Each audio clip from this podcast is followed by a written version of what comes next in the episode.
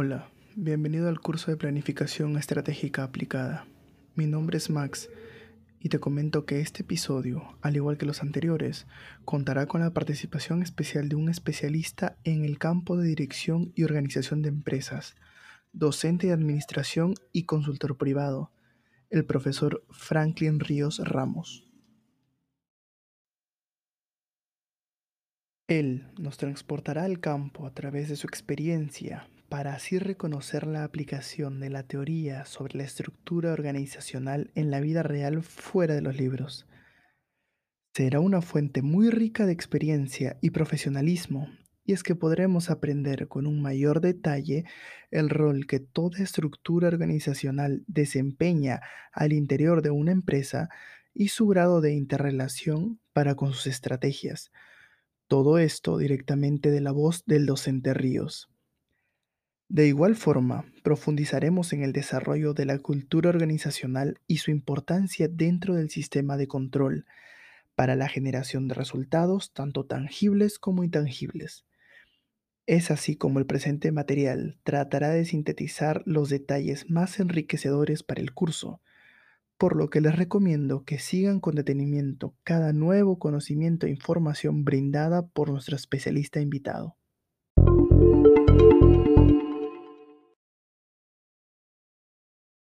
Para dar inicio a esta entrevista, por favor, coméntenos, como parte de su línea de carrera, ¿cuál ha sido el mayor reto en cuanto a dirección de empresas comprende al que usted ha tenido que hacerle frente?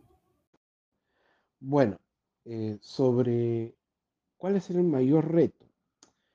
Bueno, yo creo que eh, hay dos cosas. Siempre eh, el tema de las culturas diferentes. Yo he trabajado en toda Latinoamérica, eh, creo que es el reto mayor, ¿no? La cultura, algunos, algunos países, eh, hay una, un sentimiento político, eh, vamos a decir, mucho más fuerte que otros, un mercado mucho más fuerte que otros, pero la cultura, las diversas culturas, creo que es el reto, el reto mayor que, que puedo enfrentar.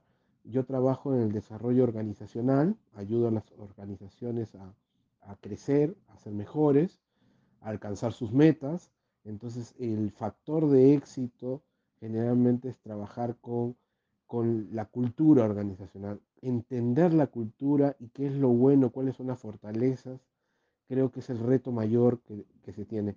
Y, saltar los obstáculos también, ¿no? Evidentemente porque eh, como hay cosas buenas, eh, hay también cosas malas dentro de las organizaciones y sus culturas y dentro de los países. ¿Cuáles son los tipos de estructura organizacional más comunes con los que usted se ha topado en el campo? ¿Estos respondían a los objetivos trazados por sus empresas? Me he topado con, con unas estructuras organizacionales que, entre comillas, es la estructura organizacional de toda la vida. O sea, organigramas que se han quedado permanentemente en el tiempo, ¿no? Y cuando yo pregunto, ¿cuándo, has revisado tu organigrama eh, o cuándo has hecho, eh, lo más terrible que me han contestado es 20, 30 años, ¿no?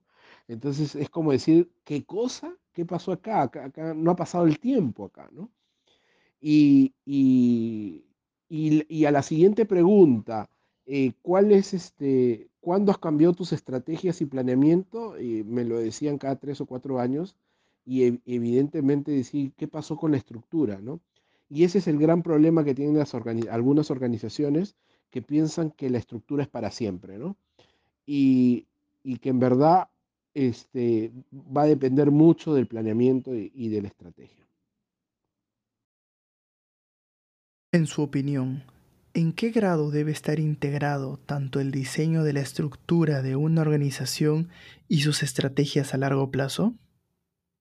Es un principio fundamental que la estrategia responde, perdón, la estructura responde a la estrategia. O sea, antes de pensar en qué puesto voy a tener, cuál va a ser el puesto, jefe, director, gerente, lo primero es cuál es la estrategia de la organización qué apunta, cuál es su objetivo y cómo va a llegar a ella. dependiendo de esa estrategia y el modo en que, en que va a formular sus ventajas competitivas, es que se define la estructura. No existe una estructura que no responde a una, a una, a una estrategia predefinida. ¿Y eso qué quiere decir? Que si la estrategia cambia, tiene que cambiar la estructura, porque no es de la misma forma. Entonces, y eso es lo que pasa en muchas organizaciones latinoamericanas especialmente, que, cambian la estrategia y hoy día muy común en el momento en que vivimos de, de tanta aceleración, que este, cambian la estrategia y se olvidan de la estructura, ¿no? Y eso a veces es un freno o una barrera para seguir avanzando y no ayuda al crecimiento de la organización.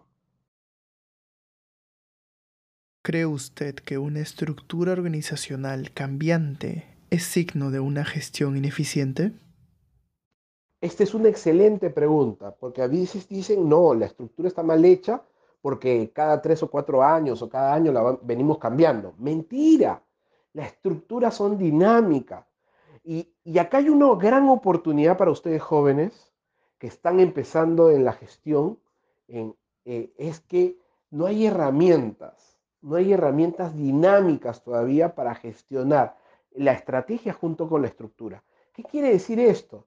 De que hoy día ya estamos en el nivel de que las cosas cambian tan rápido, el entorno cambia tan rápido, que eh, tienes que cambiar la estrategia y por ende la estructura.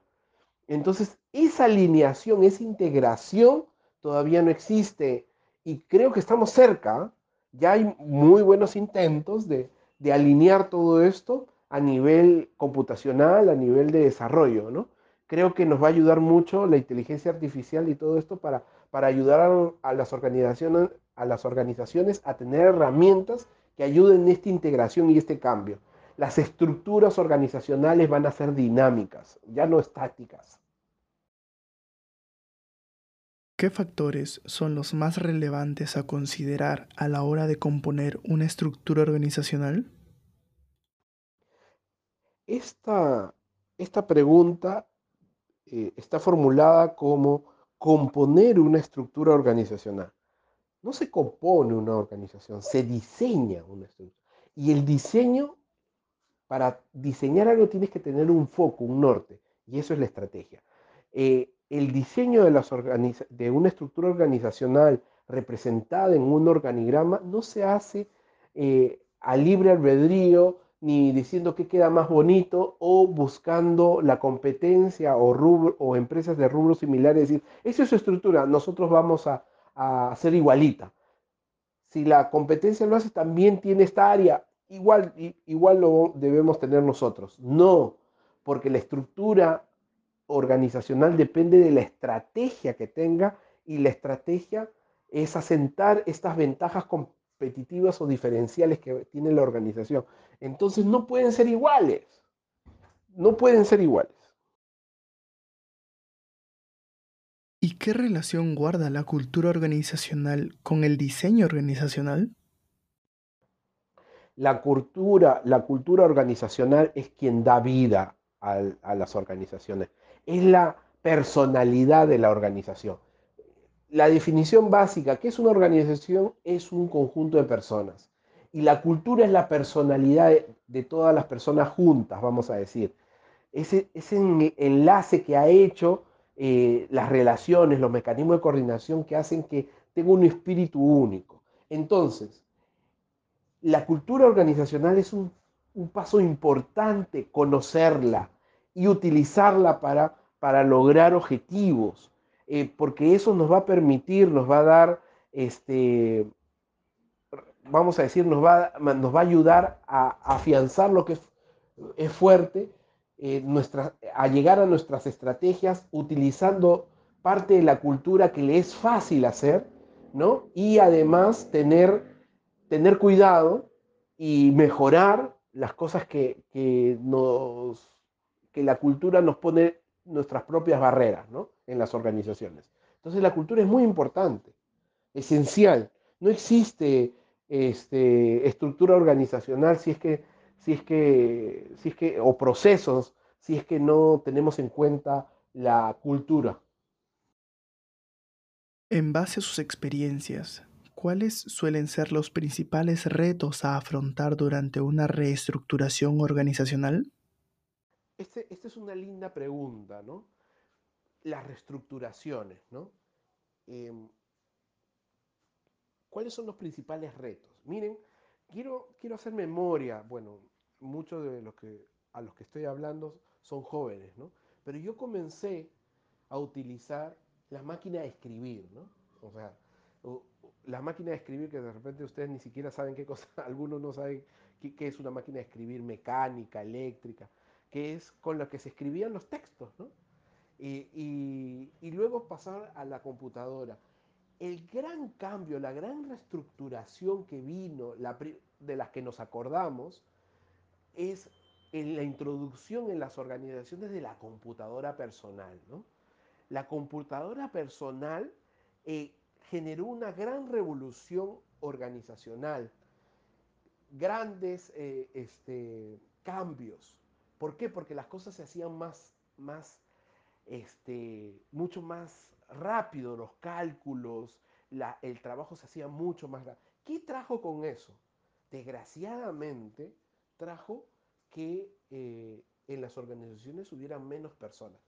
Eh, empresas que tenían 5.000, 10.000 trabajadores bajaron a la mitad o a la, o a la cuarta parte, ¿no? Entonces eh, hubo esos grandes, grandes cambios. Luego vino, una de las que yo he vivido, es lo que ha venido los RPs, ¿no? Los, los sistemas integrados, ¿no? Que tú tenías un sistema en A y ya te facturaba, ya te generaba el registro en, almacén, ya te hacía las cobranzas, ya te hacía el registro. Ese fue el gran cambio. La época, acá en el, Perú por lo menos, la época del SAP, ¿no? de los grandes implementaciones de SAP, ¿no? Que algunas fueron muy exitosas, se invirtió mucho dinero, las organizaciones invirtieron mucho dinero, mucho tiempo, esfuerzo, y, y este, y también se hizo este, mucho esfuerzo por la, por la organización, ¿no? en términos de recursos, pero también produjo salidas, salidas de las organizaciones, salidas de personas en las organizaciones. Y ahora estamos viviendo, yo les decía que, que comencé con la máquina de escribir, después pasé a la computadora, después de trabajar con sistemas, eh, eh sistemas ERPs, y, ahora, ¿en qué estamos viviendo? En la nube. ¿Y en qué vamos a, ya estamos comenzando en algunas cosas a vivir la inteligencia artificial, ¿no? En las organizaciones, ¿no? Entonces, para hacer análisis, el Big Data. Entonces, ¿qué está produciendo esto? Que cada vez hay menos trabajadores también. Las empresas se hacen más eficientes, ¿no? Entonces, el empleo como lo conocemos eh, está variando. ¿Y, quiénes están quedando en las organizaciones en todas estas reestructuraciones? En, en las reestructuraciones están quedando puestos diferentes, ¿no? Eh, este, ya vamos a hablar más adelante porque he visto una pregunta este, que, referida a, un poco a, lo que se viene, que las nuevas tecnologías. ¿no? Entonces, este, pero ¿qué es importante, volviendo a la esencia de la pregunta? Eh, ¿Qué es lo importante en, este tema de, de las eh, reorganizaciones? Yo creo que en todo proceso sufren las, las, empresas, pero se puede hacer mucho, mucho menos dolorosa este, siendo transparentes. Y, principalmente este, con mucha comunicación con la gente. La gente quiere saber la gente que, sabe cuál es el objetivo. Las reorganizaciones, el objetivo no es sacar gente, ¿ah? ojo, ¿ah? sino es mejorar la eficiencia de las organizaciones.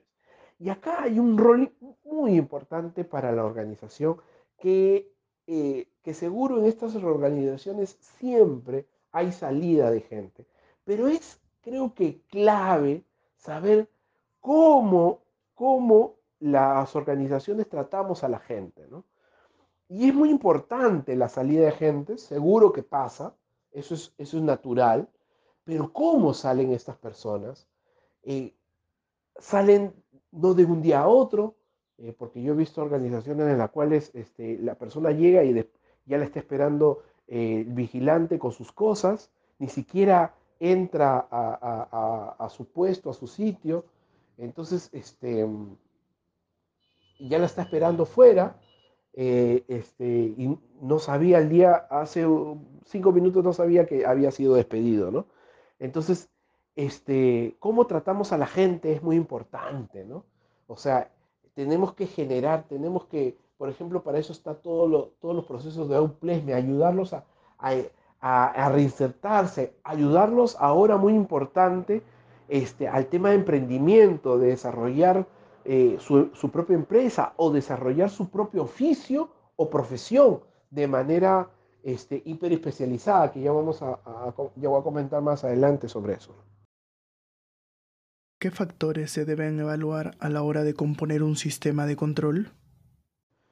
Em, los sistemas de control. Eh, yo me acuerdo que un profesor que tuve en la maestría este, decía, el, el, control cuesta, cuesta y mucho. Organizaciones controladoras, culturas controladoras, gastan mucho dinero en, controlar.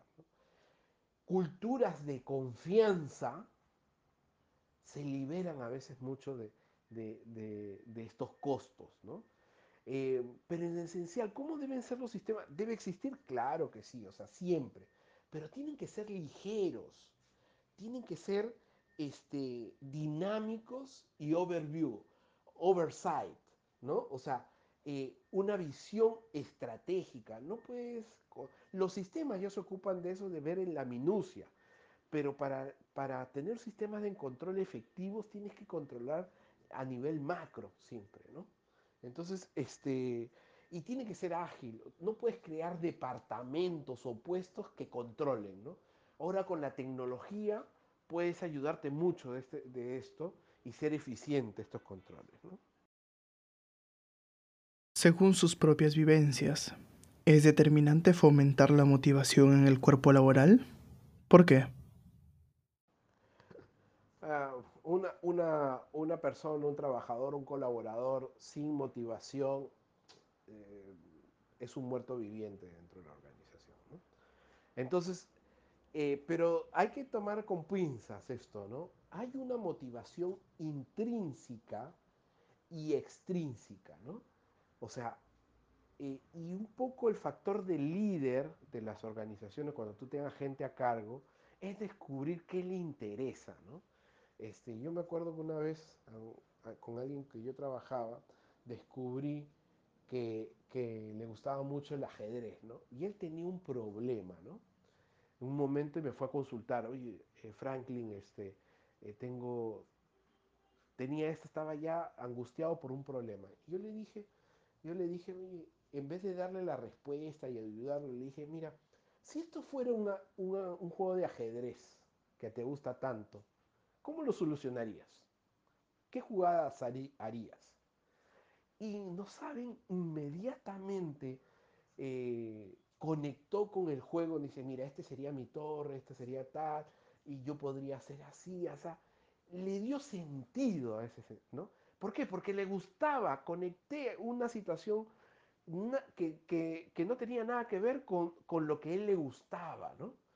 Entonces, este, eh, entendí ahí y pude ver que, cada problema que tenía lo trasladaba hacia lo que le interesaba. Y eso es un reto para buscar motivación en la gente.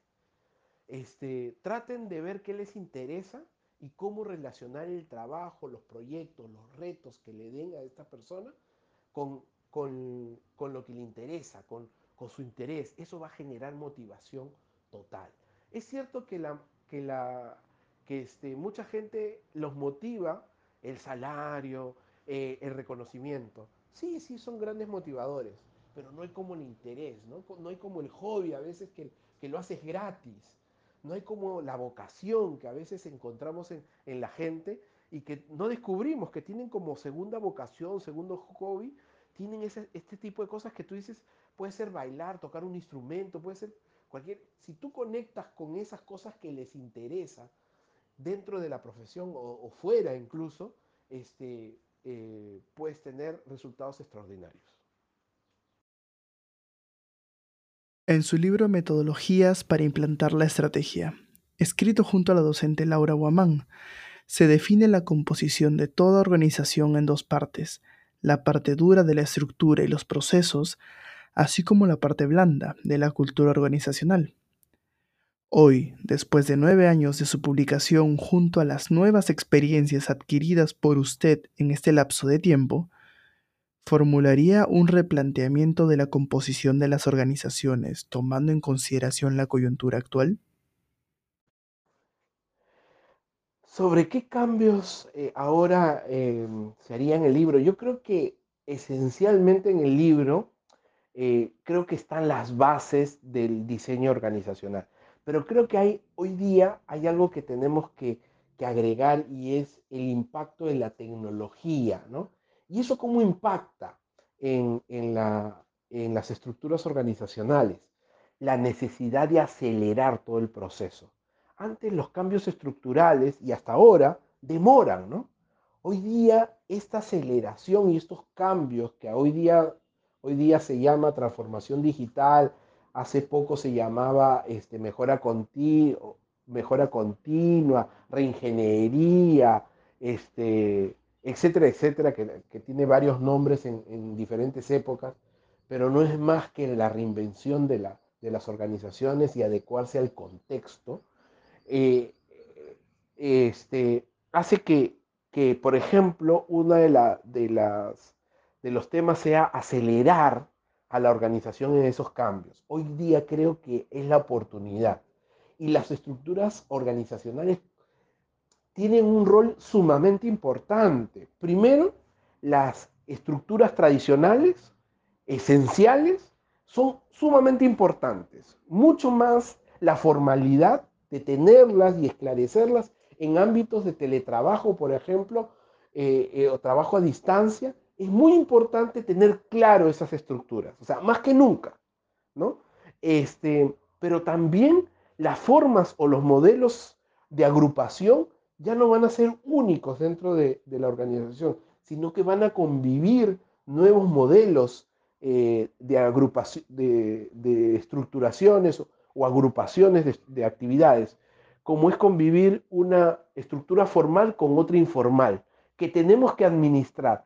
La, aceleración, por ejemplo, eh, la aceleración de la transformación digital se está viendo aplicada cuando hay estructuras duales, por ejemplo. Una estructura formal, como la que siempre se tenía, y una estructura informal, trabajado con nodos, por ejemplo, según Cotter, en la cual, este, en la cual este, em, se puede, a través de equipos de trabajo, se puede acelerar esta transformación digital o estos cambios necesarios para adecuarse al entorno y no perder las ventajas competitivas o crear nuevas ventajas competitivas a las organizaciones. Yo creo que eso, por ejemplo, es algo que, eh, en la nueva edición del, libro tenemos que introducir. Eh, yo creo que a nivel de puesto, a nivel de, puestos, es el tema muy importante que se da en el futuro de los puestos en las organizaciones, que ya eh, los puestos en grandes organizaciones como antes nosotros lo pensábamos, este, como los conocíamos, mejor dicho, están desapareciendo. Hoy día la tecnología va a ser mucho de, los puestos que hoy día conocemos, ¿no? ¿Y quiénes se van a quedar? van a quedar puestos multifuncionales, ojo, ¿ah? integradores, ¿no? Que van a integrar todo el conocimiento específico que hay para, para ponerlo al servicio de, de las ventajas competitivas o de la estrategia de las organizaciones. Creo que esos puestos van a quedar. Eh, muy, muy de mar de conocimientos con poca profundidad. ¿Y qué va a pasar con el conocimiento especializado? El conocimiento especializado ya no va a estar dentro de las grandes organizaciones, sino van a ser microorganizaciones, organizaciones muy pequeñas o personas eh, como autoempleo muy, muy hiper, yo diría, no muy, hiper especializadas, en las cuales se van a enfocar en un punto específico que dar gran valor a cierto sector de las organizaciones para, para, para generar eh, ventajas competitivas. Y lo que va a hacer las organizaciones es unir estas, estas actividades hiperespecializadas y, y dar servicio a estas microempresas, ¿no? O, empresas o, servicios unipersonales. ¿no? Creo que ese es el futuro, eso es lo que necesitamos añadir, creo que al, tema de, diseño de procesos, y al, perdón, al diseño de puestos, pero en el, el caso del diseño de procesos, por ejemplo, bueno, eh, eh, la esencia, eh, eh, procesos es que se ven todo, es necesario para la transformación digital, pero ahora los procesos cada vez van a ser más automatizados, no solamente a nivel de sistemas, sino a nivel de inteligencia artificial, de la producción de data, de, de, automatizaciones de la industria 4.0, por decir, etcétera, ¿no? ¿Hay alguna anécdota en especial que podría compartir con nosotros que se encuentre relacionada con los temas tratados anteriormente? Bueno, hay diversas anécdotas. A mí me ha pasado, este, yo he trabajado para organizaciones este, privadas, para organizaciones este, públicas, para eh, organizaciones multilaterales, bilaterales, eh, de todo tipo, ¿no? Y, yo creo que hay múltiples anécdotas, pero de las, un poco de las que tienen relación un poco con, con la estructura organizacional. Yo me acuerdo en, estando en, un, en una reunión donde finalizábamos el rediseño de una estructura organizacional, eh, estábamos con el directorio y, y se, iba a presentar la nueva, vamos a decir, la nueva estructura. ¿no? Dentro de la, de actual o la que, la que se tenía, eh, estaba una dirección de seguridad, ¿no?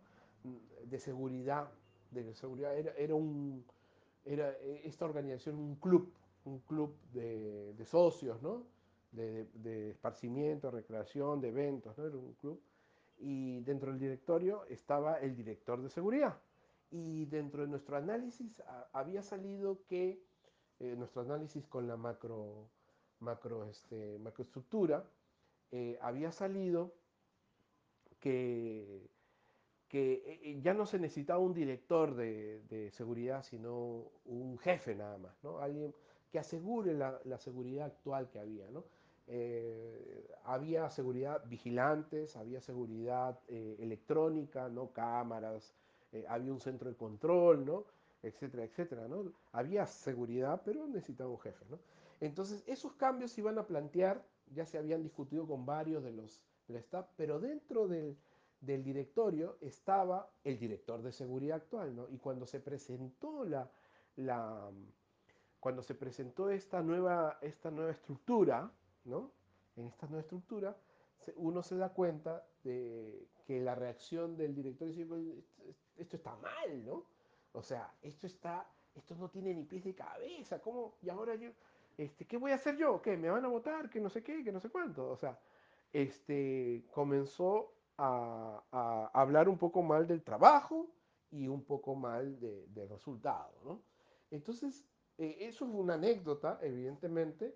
Eh, felizmente, nosotros ya estábamos preparados por esta respuesta, sustentamos técnicamente cuál era la razón de, de, ¿cómo se llama?, de por qué el cambio y por qué eh, esta, esta, organigrama que no se había, no se había eh, movido en, en, 25 años, y claro, estoy hablando de que en esos 25 años eh, tocaba parte de la era del terrorismo, y por eso se necesitaba este, un director de seguridad, pero ahora en estos tiempos con la, con la tecnología, bueno, esto no fue hace poco, sino fue hace ya unos años, pero igual la tecnología, la seguridad electrónica, este, podía, se podía minimizar ya no alguien que, que este, sea un visionario en este tema, sino alguien que asegure la, la seguridad actual. ¿no?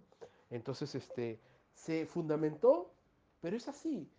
Cualquier cambio, bueno, le tocaba directamente a alguien, pero cualquier cambio siempre trae reacciones.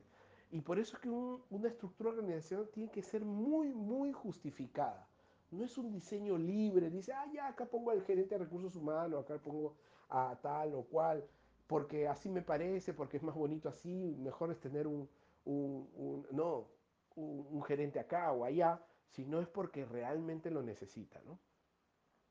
Bueno, eso es todo. Yo quisiera invitar a, los alumnos, a los que escuchan, a los profesores. Tengo un blog donde hablo un poco de todas estas cosas también. Eh, se llama blog.pucp.edu.pe slash perfil. Este, ahí me pueden encontrar seguro y, comunicarnos también. Y ahí tengo muchos artículos acerca de, estructuras, de, de estrategia que de repente les puede interesar. Un abrazo a todos.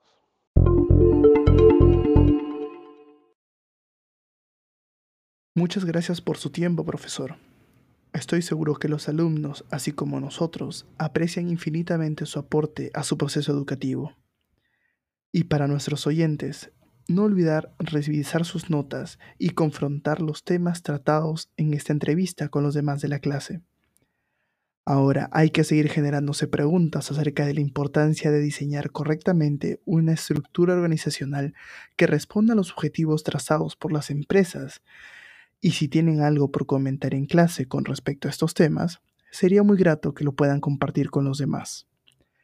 Finalmente, los motivo a continuar con muchas ganas sus respectivos procesos de aprendizaje. Éxitos.